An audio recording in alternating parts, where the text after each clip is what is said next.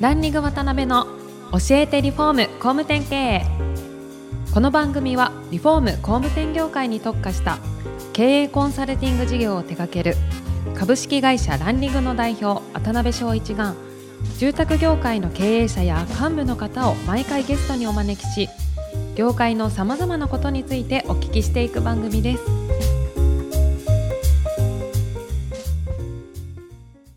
皆さんこんにちは。さあ今週も始まりましたランリング渡辺の教えてリフォーム工務店経営第156回目アシスタントの牛久保ですパーソナリティの渡辺翔一です。今週もよろしくお願いしますよろしくお願いします。ボス、ボス、今週もよろしくお願いします。よろしくお願いします。はい。今回お聞きになっている工務店さんであったり、リフォーム会社さんが知りたい具体的な事業のポイントですね。はいまあ、そのあたりを深めてお聞きできたらなと思ってますので、よろしくお願いします。はい、お願いします。森川さんはそうですね、順調に30億まで伸びていかれる中で、それこそあの、ターゲティングとか、あと商品についての考え方とか、そのあたりって具体的にどんなところを気をつけて展開されてきたんですか？はい。はい。リフォームの中でもいろいろカテゴリーってあるじゃないですか。はい大規模改修とか、リノベーションだとか、小工事とかね。いろいろあるんですけど、うちの平均単価が大体今73万円ぐらいなんですね。ああ、そこまで高くないですうね。ん、そうなんです。まあ普通のリフォーム、総合リフォームで言うと60万円っていうのがなんとなく一つのね、なるほどラインではあるんですけど、ですからうちはある程度普通の単価の工事を中心にやってると。うんうんうん。まあ、もちろん1万円の工事から3000万円の工事までリフォームってあるんですけども、はい。割と普通の工事を中心にやってるということですね。そういう中で結構競争激しいですよね。うん、一番競争の厳しいゾーンではあるんですけど、やっぱりはい。そこで勝てていかないとはい、基本的にはダメなのかなっていうふうに思ってて、なるほど、なるほど。うん、もちろん大型だけに特化をしていくと、やっぱりそういう意味ではあのニーズが少ないのではい、危険であると思うんですね。なるほど、なるほど。うん、幅広く受注をしてやっていけると。うんただその中にフロント商品とはい集客商品と収益商品ってもう完全に分かれてくるんですけども、なるほど、なるほど。そういう細かい細分化した考え方も持ってて、はい。うん商工事ってやっぱり儲からないじゃないですか。うんうん渡辺さんも実家バンキ屋さんだから そうですねはい実際補修とかだったら儲かんないでしょ？屋根でね、焦げながらやっても、ねいくらもわかんないですよね。雨どいの部分修理とかしても儲かんないですもんね。そうですね。ではい、も、うちはね、それを大事にしてきたんですよ。あーとにかく商工事のちょっとしたお困りごとをとにかく誠実に対応して。確実に顧客化し、顧客化していくとで、そのたくさんの分母をまず作って。そのお客様にいろんな DM を送ったりとかフォローしながら、2回目、3回目の仕事をいただいていくと。なるほどね。だからリフォームっていうのは、あの、リピートビジネスなので、はい。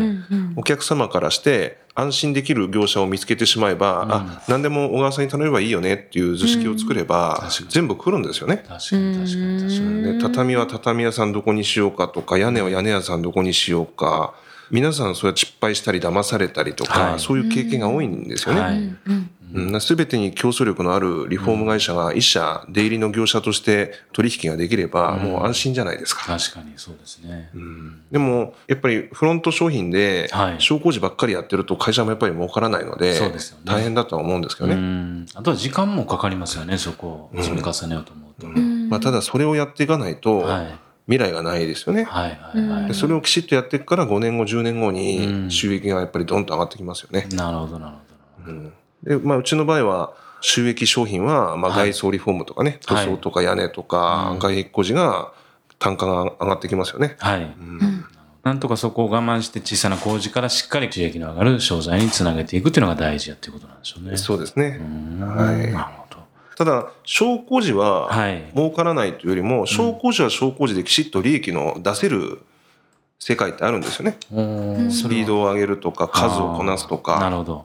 うんうん、そこはそこできちっとやらなきゃいけないですね。はいはいはい。はいなるほどね。で普通の競争の厳しいリフォーム、うん例えば今ユニットバスの入れ替えとかね、うんキッチンの入れ替えって家電量販店さんとかがガンガンやってるからやっぱり価格が落ちてるじゃないですか。そうですね。お風呂工事も昔はね、うん1件で120万ぐらいの受注が普通でしたけども最近は70万とか80万に落ちてるじゃないですか。だいぶ下がってますよね。ね確かに。うん、その中でもきちっとあの粗利を確保できるというような仕入れとかね、施工力とか、あとはスピード、はい。件数をこなすとか、そこはやっぱり力をつけていくしかないですよね。なるほどね。はいそうか。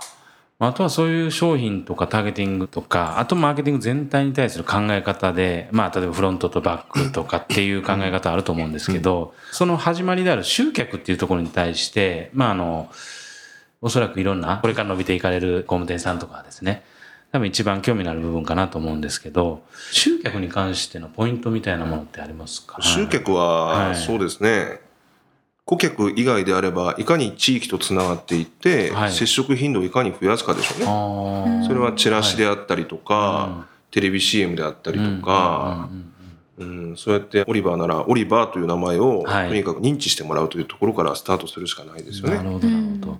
小川さんのところであれば、地域の本当ミニコミ誌であったりとか、イベントであったりとか、はい。テレビ CM とかもやられてたりとか、はいはいはい。まあ、そういうやっぱりメディアミックスみたいなところで、いかにこう、うん、情報に触れるかっていうことうん。なんですかね、オリバーさん。そうですね。うん。まあ、ただ、最初のうちはその間接的はない。集客にお金って使えないじゃないですか。そうですよね。から、あの、折り込みチラシであったりとか、イベントのチラシっていう部分が中心にはなるんでしょうけれども、ある程度軌道に乗ってくるとね、ん。それだけではやっぱりブランディングができないので、はい。今は自社でフリーペーパーを作ったりとかね、ああ、なるほどなうん。それでいろんなところに設置をさせてもらったりとかうね、ん CM、あとウェブ、はい。うん。まあ、あとはいろんなあの団体ですとかね、媒体と提携をして、たくさんの人にとにかく直接的にチラシだとか広告を届けていくと。はい。うん。まあ、そういったところが重要ですよね。なるほどね。一人の方がね、何回その情報に触れるかっていうところでね、リフォームやりたいってなった時にオリバーさんの名前を思い出すっていうところが重要やっていうことですよね。そうですね。はブランディングですよね。い。そうですよね。うんそれこそたくさん集客してもね、しっかりこう契約していかなきゃいけないと思うんですけど、そこら辺の契約率を上げるための営業手法のポイントみたいなのってなんか、小川さんの中でありますか？一昔前は、はいテクニックで売るということができたんですよ。はい。でも今売れないんですね。うん売る時代から選ばれる時代になっているので、選ばれるかどうかというところですね。なるほど。今、情報も氾濫してるし、お客様にとって本当に適切な商品なのか、的を得たプランニングなのか、はい妥当な価格なのかというところを全部きちっとやらないと今選ばれないので。そういう意味ではあの大変ですよね。うん昔はほらテクニックとか営業力でなんとかなったんですけどそうですよね。今はそういう時代じゃなくなってきてますよね。うん逆にその選ばれるためにはどうしたらいいんですかね？うん、やっぱり情報を発信するしかないですよね今、ウェブ、まあ、ウェブはね、あの、非常にやりやすいので、んある意味、中小零細企業、我々みたいな会社にチャンスですよね。はい。大企業じゃなくて。確かに。うん、ですから、そこで専門的な情報を発信をすると。はい。うちの会社でもね、社員全員ブログを書く習慣があって、ページ数がどんどん溜まってるんですよ。なるほど、なるほど。うん、でその蓄積ってもう貯金ですようね。ん。資産ですね。確かに、確かに。まあ、オリバーのページはだ随分あの集客力もありますしああ、ね。本当ですか。その専門的な情報の蓄積をしていくかどうかで5年後、10年後っていうのは驚くほど変わってくるでしょうね。えなるほどね。うん。そっか。ということは、まあ、プロとしての情報発信っていうのをしっかりしていかないと、まあ、選ばれないっていうことですよね。選ばれる時代ではないっていうことですよね。選ばれないですよね。うん。お客様の方が客観的にはい。きちっと評価をして、はい。うんまあ、コンバージョンというかですね、うん。で電話というか、見はい積もり依頼を上げるまでにきちっとあの、判断をされるじゃないですか。そうですね。ウェブを見てこの会社は大丈夫かなと、ちゃんとしてるのかなと。に。はい。ですから、そういう意味では手間暇をかけなきゃいけない時代ということはあるでしょうね。なるほどね。うん今回の最初の方の部分で、リピートしていくっていうところが、まあビジネスとして重要やってことをおっしゃったんですけど、そこの仕組みってどういうふうに取っていけば成果が上がるのかっていうのが、なんかありますかね。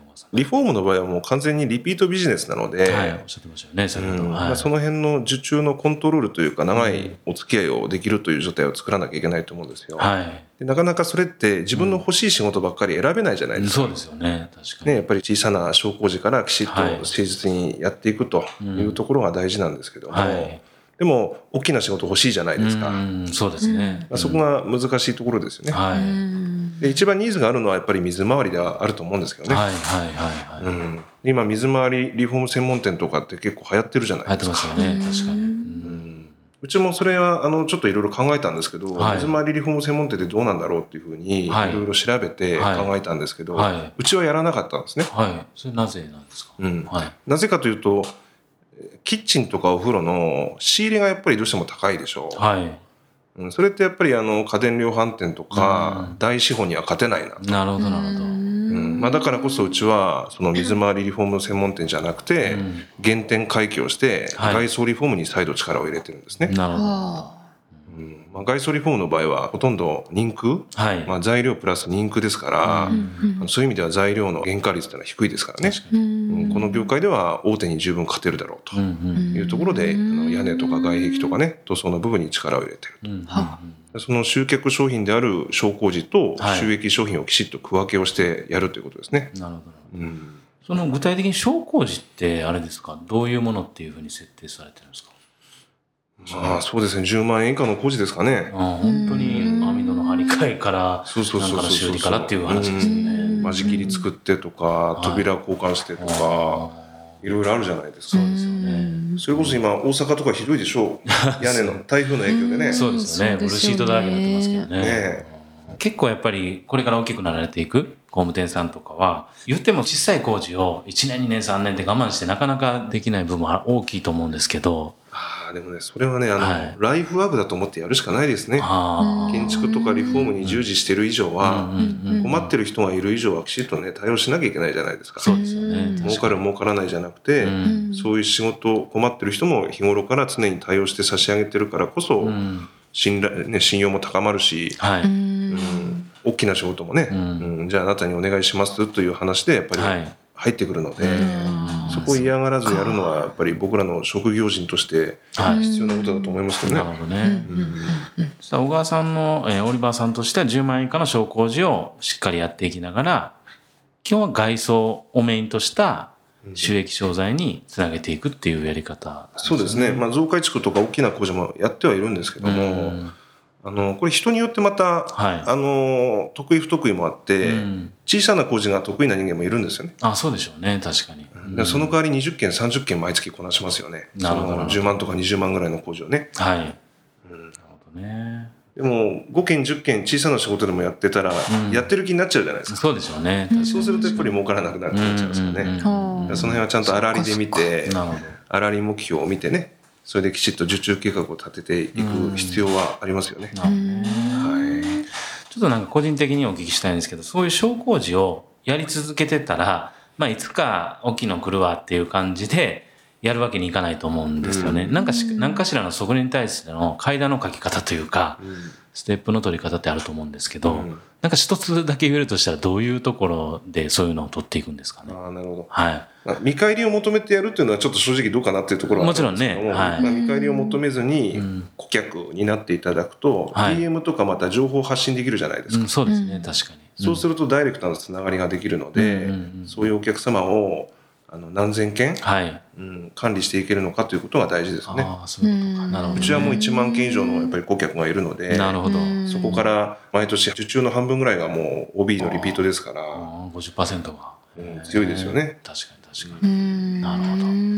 そしたらそういう小さな工事でしっかり管理区画をたくさん作りながら、そこに対して定期的に収益商材の情報発信をしていくっていうところで階段を作られてるっていうことなんですよね。そうですね。はい。はい。わかりました。はい。ありがとうございます。はい、ということで今回もお時間が来てしまいました。次回も小川社長にはゲストにおいでいただきます。ありがとうございました。ありがとうございました。ありがとうございました。今回もランリング渡辺の教えてリフォーム工務店経営をお聞きいただきありがとうございました。番組では渡辺や住宅業界の経営者幹部の方へのご質問を募集しています。ウェブサイトランリグにあるお問い合わせフォームよりお申し込みください。お待ちしています。